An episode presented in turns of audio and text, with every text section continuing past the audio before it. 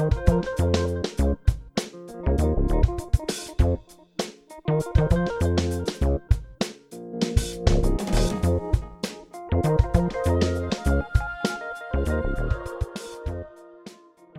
und herzlich willkommen bei Andi, dem alternativen Nachrichtendienst von Orange 94.0.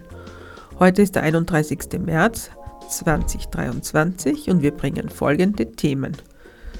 Den Beginn macht ein Bericht über die Demonstration gegen die Gaskonferenz von 28.03. in Wien. Als nächstes stellen wir das Queer Sex Workers Collective vor. Anlässlich des 50 Jahre Jubiläums bringen wir ein Porträt des Entwicklungshilfeclubs. Am Ende spielen wir zwei Gastbeiträge. Im ersten berichtet Jan Strotzki im Gespräch mit Lena Tonert von Greenpeace über eine Studie zu den klimaschädigenden Folgen von Privatjetflügen in Europa. Und im zweiten Gastbeitrag berichtet Radio Bermudafunk aus Mannheim über das Housing First Projekt in Stuttgart.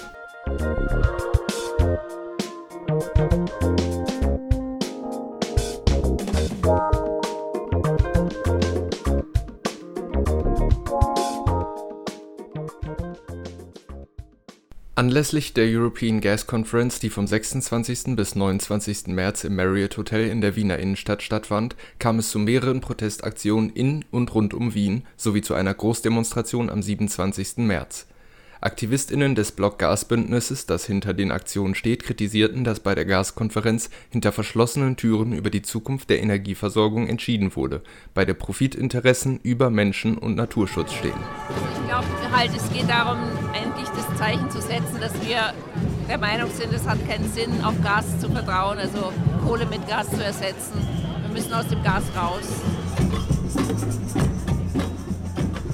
Nachdem zunächst am 26.03. rund 40 AktivistInnen die Zufahrt zum Privatjet-Terminal am Flughafen Wien blockierten, kam es am darauffolgenden Tag zu ersten Protesten am Burgring in der Nähe des Marriott-Hotels, wo die Konferenz stattfand. Die nicht genehmigte Demonstration von mehreren hundert AktivistInnen wurde dann von der Polizei unter anderem durch den Einsatz von Pfefferspray aufgelöst. Als Grund für den Einsatz von Gewalt nannte die Landespolizeidirektion koordinierte Versuche zum Veranstaltungsort vorzudringen Laut Polizeisprecherin Barbara Gass seien zudem zwei PolizistInnen durch Widerstand gegen die Staatsgewalt verletzt worden. Aus Sicht der AktivistInnen war dies aber ein übertrieben hartes Vorgehen seitens der Polizei. Also, also ich war, ich war tatsächlich in der ersten Reihe, als, ähm, als Pfefferspray gesprayt worden ist, was eigentlich ziemlich krass ist, was eine Waffe. Und es war aber wirklich nur wegen einer lächerlichen Sache, wo an dem Gitter kurz geruckelt worden ist. Ähm, und dann wurde gleich Pfefferspray gewählt und dann sind tausende Polizisten. Also ich, ich finde, es war schon auch ein bisschen zu überregelt. Auch allein, ich habe noch nie in Wien so viele Polizistinnen gesehen. Nachdem einige AktivistInnen von der Polizei eingekesselt wurden, kam es dann später laut Polizei zu 143 Festnahmen unter dem Vorwurf von schwerer gemeinschaftlicher Gewalt. Diese DemonstrantInnen wurden dann zur Feststellung der Identität in das Polizeianhaltezentrum gebracht. Die letzten waren wir immer auf den Beinen, hunderte Aktivistinnen. Wir haben gekämpft und wir haben alles gegeben. Wir haben jeden Moment solidarisch zusammengestanden und noch immer sind Aktivistinnen im Moment in Polizeigewahrsam und Tausende hier auf der Straße. Am Dienstag kam es dann auch zu weiteren Protesten von Block Gas rund um die OMV-Raffinerie in Schwächert, bei der auch die Zufahrtsgleise für die Raffinerie blockiert wurden. Als österreichische Firma, die aber in mehreren Ländern agiert, steht die OMV bei den AktivistInnen verschiedenster Klimaschutzorganisationen in der Kritik. Aber wir haben hier in Österreich mit der OMV einen Konzern, der am Top 100 Ranking der größte Klimakiller dieser Welt ist. Und wenn es eine Aufgabe gibt, die wir haben, dann ist das, diesen verdammten Konzern zu stoppen.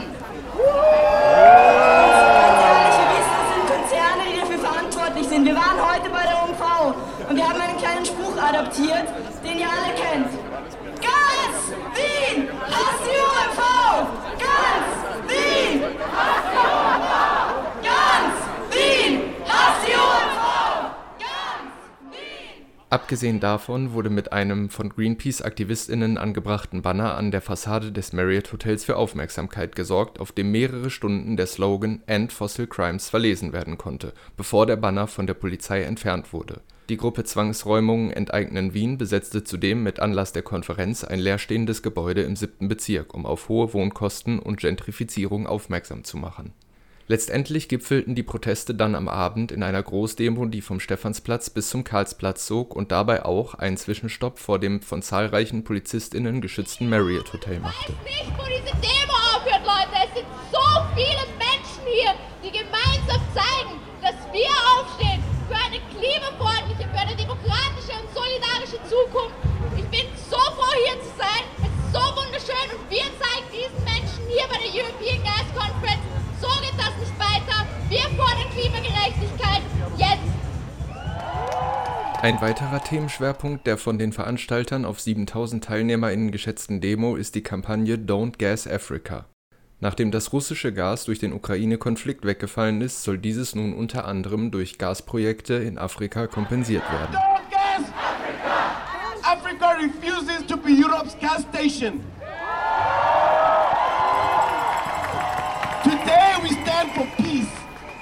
We stand for freedom. Gas has got no agenda when it comes to freedom. Gas has got no agenda when it comes to the future of the world.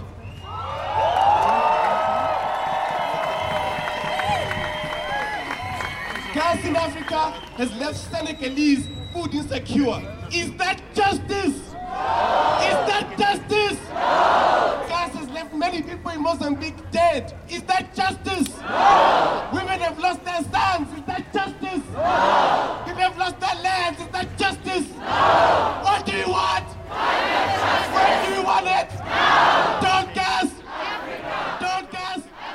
Die Großdemo verlief friedlich und ohne Zwischenfälle. Auch wenn sie vermutlich nicht direkt zum sofortigen Gasausstieg führen wird, waren die meisten AktivistInnen zufrieden und sind auch weiterhin motiviert, für Klimaschutz und soziale Gerechtigkeit auf die Straße zu gehen. Also, sind nicht alle, es fehlen die Gefangenen. ich, ich habe schon das Gefühl, dass das sehr viel weitergeht, auch wenn man halt sonst so andere politische Diskurse, wo es auch Demo, Demos gibt, mitkriegt, dann ist, äh, dann ist vor allem irgendwie in, in, in, ich meine, das ist auch die Radikalisierung der Klimakrise, aber ich, also ich habe nur mitgekriegt, ich war viel auf Demos gegen die Lubauer Autobahn und ist die Lubauer Autobahn abgeblasen worden und ich war auf vielen Demos gegen Sebastian Kurz und ist Sebastian Kurz zurückgetreten und das hat mir schon auch ein bisschen so gezeigt, dass das schon irgendwas was bringen kann. So. Auch wenn das jetzt nicht zwingend nur deswegen war, aber ich, ich glaube, ohne dem wäre es nicht so leicht gewesen.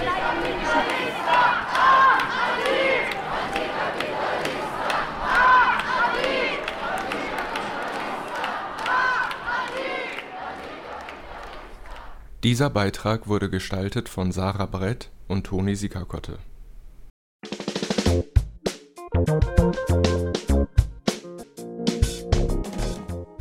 Nun ein Beitrag über die Auswirkungen der Kriminalisierung der Sexarbeit und dazu ein Interview mit dem neu gegründeten Queer Sex Workers Collective. Ich war letzten Freitag, den 24. März, im neuen Institutsgebäude an der Uni Wien und habe mir den Vortrag von Christine Nagel zu den Auswirkungen der Kriminalisierung der Sexarbeit in Europa angehört. Im Vortrag wurden die negativen Konsequenzen von der Kriminalisierung der Sexarbeit für die Sicherheit von SexarbeiterInnen beleuchtet. Dabei stützt sich die Vortragende auf Informationen aus Studien aus verschiedenen europäischen Ländern und aus ihrer eigenen Erfahrung als Beraterin. Der Vortrag wurde von der HUS, das ist die Fakultätsvertretung für die Studiengänge Philosophie, Bildungswissenschaften und den Sozialwissenschaften, der Beratungsstelle für SexarbeiterInnen BIA und vom Queer Sex Workers Collective organisiert. Ich habe die Gelegenheit genutzt und mit zwei Personen vom Queer Sex Workers Collective gesprochen. Sie erzählen mir von ihrer Entstehungsgeschichte, ihre Ziele und ihre Sicht auf die Probleme für SexworkerInnen in Wien. Seit wann gibt es das Sex Workers Collective eigentlich? Das Kollektiv gibt es jetzt eigentlich erst seit Anfang März, wo einfach sich ein paar Menschen dazu entschlossen haben, aufgrund auch einer Gegenveranstaltung, wo sehr viel Pushback rechtlich passiert, uns einfach mehr zusammenzutun und uns zu organisieren und dagegen zu halten. Und was sind eure Ziele? Wir möchten uns untereinander vernetzen. Wir möchten auch unsere Ressourcen untereinander teilen. Wo bekommt man Informationen her? Wie, auch wie man auch Gesetzestexte lesen kann. Das ist ja auch ein Skill, den einfach nicht jede Person hat, wenn man sich mal einen Gesetzestext anschaut. Unglaublich kompliziert, akademisch.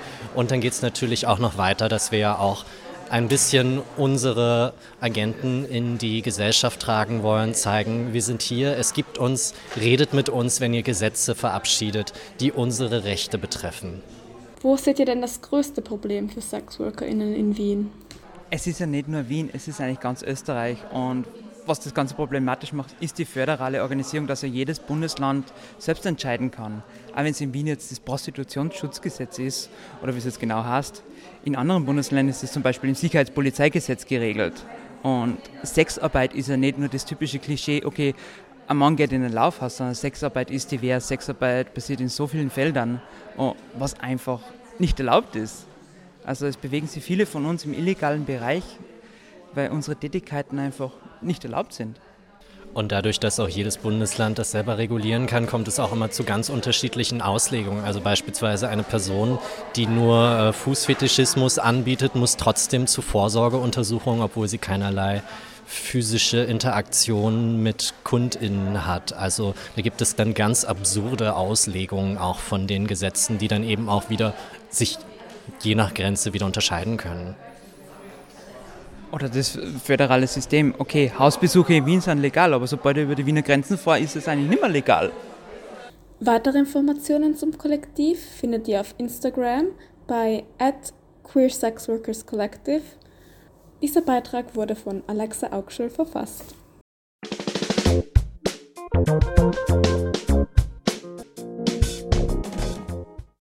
Bin hierher gekommen, habe glücklicherweise den Eingang gefunden, das war gar nicht so einfach.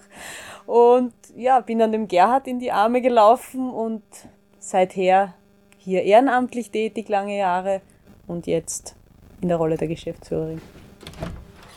Das ist Britta Wilfling und sie ist die Geschäftsführerin des Entwicklungshilfeclubs. Die Tür, von der sie redet, ist dunkelgrün und führt in ein Parterrebüro im zweiten Wiener Gemeindebezirk. Die Tür wäre tatsächlich leicht zu übersehen, würde darüber nicht ein großes Holzschild mit der gelben Aufschrift Entwicklungshilfeclub hängen. 1973 von Gerhard Dorfner gegründet, feiert der Club dieses Jahr sein 50-jähriges Bestehen. Der Name verrät es eigentlich eh schon, trotzdem wollten wir von Britta wissen, was der Entwicklungshilfeclub genau macht. Der Entwicklungshilfeclub ist ein Verein, der sich seit 50 Jahren äh, dafür einsetzt, dass die Welt für alle Menschen ein lebenswerter Ort wird. Und wir tun das mit Projekten in Afrika, Asien und Lateinamerika. Die sollen überschaubare Maßnahmen bieten für unsere Unterstützerinnen, wie die Welt eben ein Stück gerechter und schöner werden kann. Seine Arbeit verrichtet der Entwicklungshilfeclub nie ganz im Alleingang. Seit seiner Gründung kooperiert er mit vielen anderen Organisationen.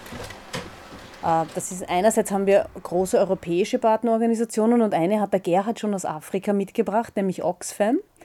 Er hat in Afrika ähm, den damaligen Leiter von Oxfam kennengelernt und diese Verbindung, Freundschaft, Begegnung hat sich bis heute erhalten, 50 Jahre lang. Das ist was, was uns prägt, ähm, diese langjährigen Beziehungen. Die Projekte des Clubs finanzieren sich zu großen Teilen aus privaten Spenden wobei es Britta Wilfling wichtig ist zu betonen, dass die SpenderInnen nicht einfach anonym ihr Geld abgeben, sondern selbst entscheiden können, wie ihre Spende eingesetzt werden soll. Dass man nicht nur sagt, gib mir Geld für die Armen irgendwo und wir machen dann irgendwas damit, sondern wirklich zu sagen, schau dir an, diese und diese Möglichkeiten gibt es, das und das bewirken diese Möglichkeiten der Unterstützung und überleg dir, warum du und was du genau unterstützen möchtest. Spenden können entweder für den Entwicklungshilfeclub selbst oder für ein Projekt getätigt werden. Die Projektspenden werden seit 50 Jahren zu 100 Prozent an die Projektpartner im globalen Süden weitergegeben. Das ist ein sehr herausforderndes Vorgehen und ähm, noch gelingt es uns, aber mit Treuerung äh, wird es zunehmend wirklich schwierig zu stemmen. Da der Entwicklungshilfeclub nun schon so lange tätig ist, wollten wir von Britta Wilfling wissen, was sich innerhalb der letzten 50 Jahre so verändert hat. Es hilft nichts, sozusagen einzelne kleine Anliegen zu unterstützen, sondern man muss auch schauen, dass sich Strukturen ändern. Sonst bleibt man in dieser Schleife der kleinen Anliegen, der Grundbedürfnisse hängen. Und das hat sich auf jeden Fall im Laufe dieser 50 Jahre geändert. Lassen wir nun einmal die Vergangenheit ruhen und wenden uns der Gegenwart zu. Welche Herausforderungen stellen sich im Jahr 2023 in der Entwicklungszusammenarbeit? Ich kann vom gestrigen Tag vielleicht berichten, da haben wir uns stark mit dem Thema Wasser beschäftigt. Das ist im Moment äh, ein großes Thema. Es ist erstens ein elementares Thema für uns Menschen. Jeder von uns braucht dringend Wasser, um zu überleben. Und auf der anderen Seite ist es ein Thema, das durch den Klimawandel natürlich auch zusätzlich befeuert wird. Während des Gesprächs stehen auf dem Tisch ganz selbstverständlich zwei Wassergläser. So ein einfacher Zugang zu Trinkwasser ist aber leider nicht überall selbstverständlich. Wo wir sehr ähm, engagiert sind im Moment, das ist äh, die Dürre am Horn von Afrika. Sehr herausfordernd und ähm, Menschen leiden dort Hunger. Sie sind zur Migration und zur Flucht gezwungen eigentlich, weil in den Gebieten, wo sie leben, gibt es zum Teil seit fünf Regenzeiten keinerlei Niederschlag. Tiere verenden in Millionen äh, und die Menschen müssen irgendwo Nahrung und Wasser dann anderswo suchen. Und das wirklich Schlimme eigentlich noch über diese schreckliche Tatsache hinaus ist, dass darüber eigentlich kaum berichtet wird in den Medien. Man hört wenig bis nichts und das macht es besonders äh, prekär. Ein weiteres wichtiges Anliegen des Clubs sind die Rechte von Frauen, die in einigen Ländern zunehmend in Bedrängnis geraten. Da geht es einerseits um Frauen in Afghanistan, besonders schwierige Situation auch. Genau, Frauen werden halt aus allen Bereichen des Lebens rausgedrängt, insbesondere auch aus dem Bildungsbereich. Mädchen und, und Frauen werden davon abgehalten, zur Schule zu gehen und zu studieren. Und unser Projekt soll einen Fuß in der Tür behalten, dass Mädchen und Frauen Bildung bekommen können, zum Beispiel übers Fernsehen. Nach Vergangenheit und Gegenwart bleibt noch die Frage nach der Zukunft. Für die kommenden Jahre und Jahrzehnte sieht Britta Wilfling vor allem ein Problem, den Klimawandel. Äh, es schiebt einerseits viele Katastrophen an, die dann den Fokus wegnehmen von einer langfristigen Arbeit. Und auf der anderen Seite befeuert es auch die Themen, die ohnehin da sind. Wir haben vorher kurz über das Wasser geredet. Ähm, das heißt, ich glaube, der Klimawandel ist eigentlich die Herausforderung, die wir in der Zukunft werden stemmen müssen. Vielleicht werden dadurch oder ziemlich sicher auch Konflikte ähm, in größerer Zahl auftreten, weil die Menschen einfach nach Wasser suchen werden, nach Nahrung suchen werden und dadurch wird es Konflikte vermutlich in größerer Zahl geben als bisher. Kein rosiger Ausblick also für die Zukunft, aber einer, der umso mehr als Aufruf zum Handeln zu verstehen ist. Das letzte Wort gehört daher noch einmal Britta Wilfling. Ähm, eine Sache ist mir ganz wichtig zu sagen hier bei uns im Club, dass eben das Ehrenamt so einen großen Stellenwert hat. Wir haben es kurz erwähnt, aber ich glaube, es wäre noch einmal notwendig und schön zu sagen, dass bei uns im Club die Türen offen stehen für alle Menschen, die gern hier beitragen möchten. Und jeder und jede hat Eigenschaften und Fähigkeiten, die hier willkommen sind. Und wir freuen uns wirklich über die Leute, die bei uns bei der Tür hereinspazieren und mitarbeiten möchten. Dieser Beitrag wurde gestaltet von Sebastian Sauer.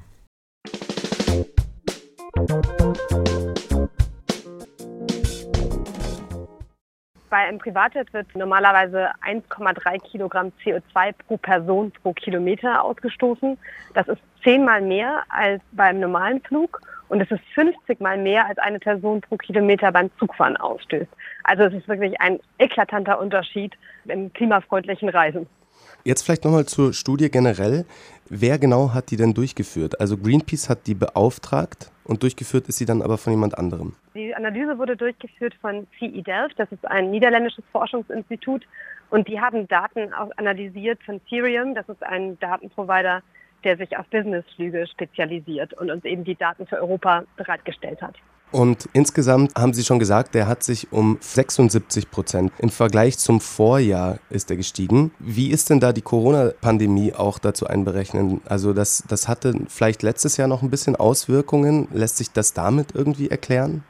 Nein, tatsächlich nicht. 2021 hatte die Anzahl der Privatflüge in Europa schon wieder das Niveau von vor der Pandemie erreicht. Also wir sehen einen eklatanten Wachstum hier. Wir erklären uns das eigentlich mit zwei Faktoren. Einerseits sehen wir eine wachsende Schere zwischen Arm und Reich in Europa auch. Ne? Also Reiche werden immer reicher. Und der zweite Punkt ist, dass während der Corona-Pandemie viele Menschen, die sich das eben leisten können, das Privatfliegen für sich entdeckt haben, weil natürlich auch viele Flugrouten mit den normalen Airlines, die gar nicht geflogen sind. Und dann haben sie eben gesagt, okay, dann fahren wir eben in Urlaub mit unserem Privatjet oder auf unseren Businessflug und sind dann quasi dabei geblieben, haben das so für sich entdeckt. Also die, die Branche brummt. Und die ganze Analyse galt für ganz Europa. Wie schneidet denn Deutschland da im Vergleich zu anderen europäischen Ländern ab? Also innerhalb der EU steht Deutschland auf Platz 2 direkt hinter Frankreich. Noch mehr Privatflüge als Frankreich hat äh, UK, aber die sind eben nicht mehr Teil von der EU. Mhm. Genau, also Deutschland ist da ziemlich weit oben mit in der Agenda. Aber wer fliegt denn hauptsächlich? Das sind einfach Priva also Leute, die sich das leisten können natürlich. Jetzt haben Sie schon gesagt, es geht um Privatjets und das sind natürlich eher die Großverdiener. Was für Strecken legen die denn dann zurück? Wir haben uns ja die ganzen Strecken in Europa angeschaut und tatsächlich ist über die Hälfte der Flüge wird auf Strecken zurückgelegt, die maximal 750 Kilometer sind. Also die oft auch sehr gut mit dem Zug zurückgelegt werden können. Ich nenne hier mal beispielhaft, es gibt die Strecke Paris-London, die unter den Top 10 meistgeflogenen Strecken ist. Die kann man in zweieinhalb Stunden mit dem Zug bewältigen. Paris-Genf ist auch unter den Top 10. Das sind auch zum Beispiel drei Stunden nur mit dem Zug. Das sind also wirklich Beispiele dafür. So, es gibt Alternativen. Man könnte wunderbar in relativ kurzer Zeit einfach in den Zug steigen und stattdessen äh, wird hier auf den Privatjet gesetzt, weil man sich leisten kann, weil man den Komfort will, weil man auf Klima, ja, nicht so viel Rücksicht nimmt, sagen wir mal, äh, freundlich gesagt. Innerhalb von Deutschland ist ähm, die meistgeflogene Strecke Berlin-Köln. Also da haben wir knapp 800 Flüge im letzten Jahr gesehen. Auch eine Strecke, die man in viereinhalb Stunden gut mit dem Zug bewältigen könnte. Und wenn wir da jetzt ein bisschen Vergleiche ziehen, also in Europa sind drei Millionen Tonnen ausgestoßen worden dadurch. Mit was lässt sich das denn ungefähr vergleichen? Also drei Millionen Tonnen CO2 ist ungefähr das, was eine halbe Million Europäerinnen im Jahr ausstößt. Ja, also alles zusammengenommen von Verkehr, Strom, äh, Wärme und so weiter.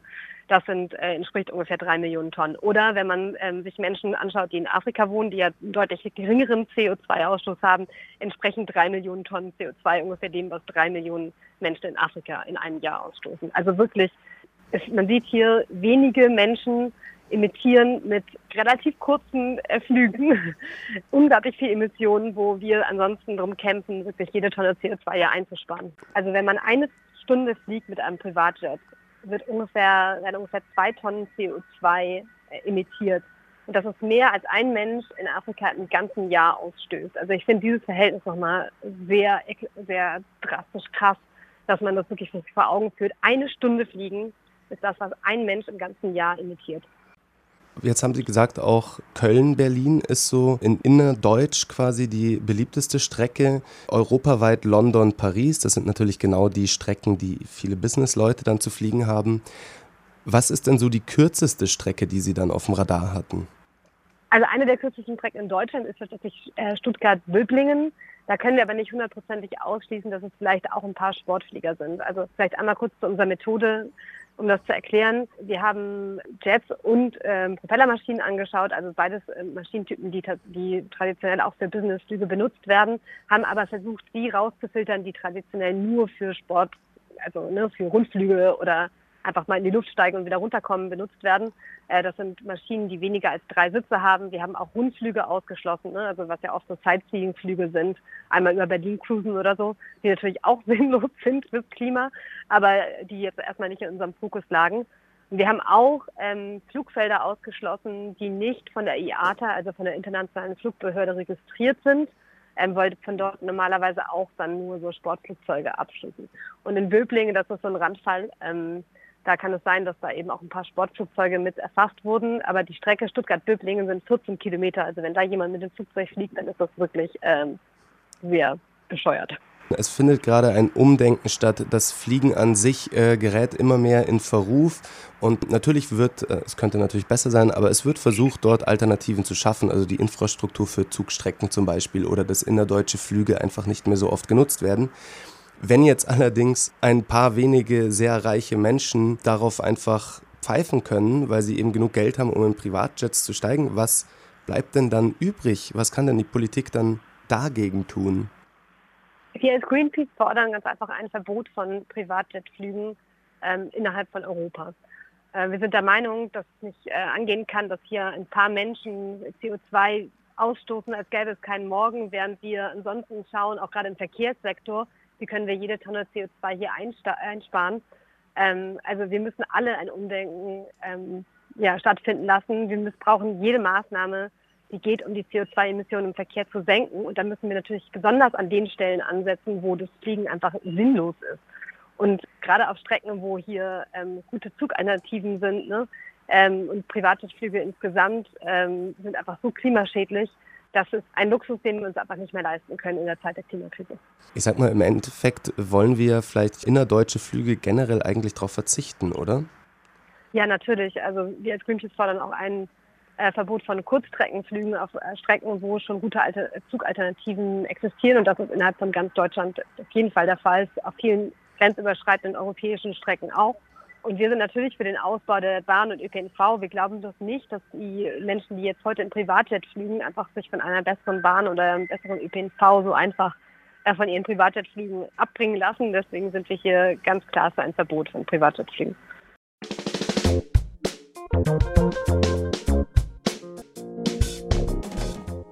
Wir verstehen Wohnraum als Menschenrecht, was jedem zusteht. Und deswegen muss niemand beweisen, sozusagen, dass er wohnfähig ist. Äh, für uns kommt die Wohnung ganz am Anfang. Das heißt, wir versuchen quasi die Projektteilnehmenden aufzunehmen, in Wohnung zu vermitteln und bieten ihnen dann sozialarbeiterische Unterstützung an bei den Problemlagen, die sie haben, die sie vielleicht vorher haben wohnungslos werden lassen. Aber ähm, die Teilnahme oder die Inanspruchnahme der sozialen Arbeit ist komplett freiwillig. Das wissen wir alle oder alle, die Wohnungen suchen, wissen es. Ich glaube, alle anderen auch mittlerweile, dass der Wohnraum und der Markt total schwierig ist. Und ich stelle es mir so vor, dass es ja auch ziemlich viele Klischees oder Vorurteile gibt gegenüber Menschen, die obdachlos sind. Und weiß nicht, sowas wie, die sind alle drogenabhängig oder die sind nicht sauber oder solche Sachen.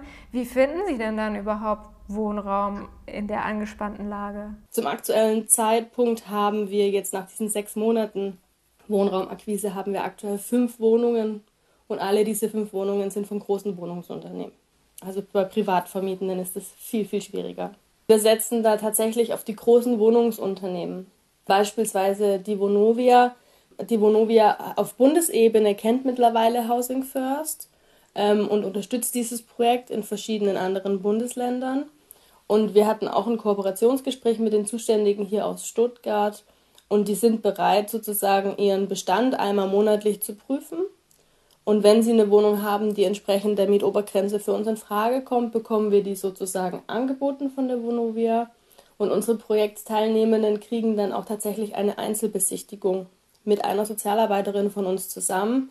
Das heißt, sie müssen sich nicht durch solche Massenbesichtigungen dann quälen, und ja, der Vonovia ist in dem Fall natürlich klar, was für Personen, was unser Klientel entspricht. Aber man muss sagen, dass die Zuständigen da eine relativ realistische Einschätzung haben und sagen, Personen, die AlkoholikerInnen sind oder drogenabhängig, gibt es in allen Gesellschaftsschichten.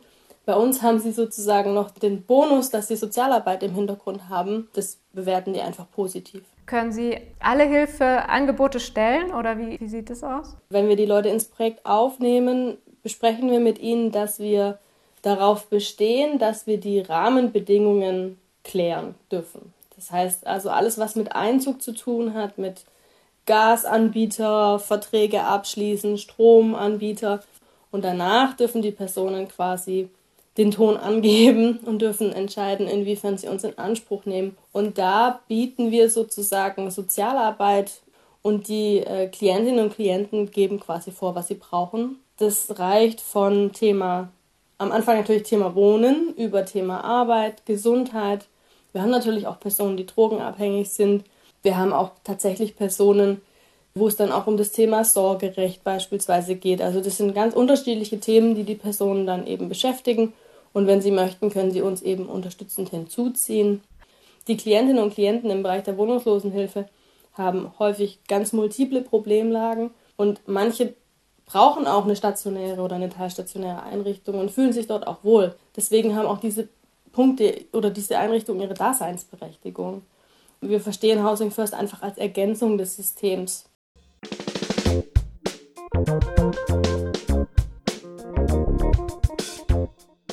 Das war Andi, der alternative Nachrichtendienst vom 31.03.2023. Die Sendung gestaltete Margit Wolfsberger. Alle Sendungen von Andi können nachgehört werden auf cba.media. Wir danken fürs Zuhören und kommen wieder in einer Woche.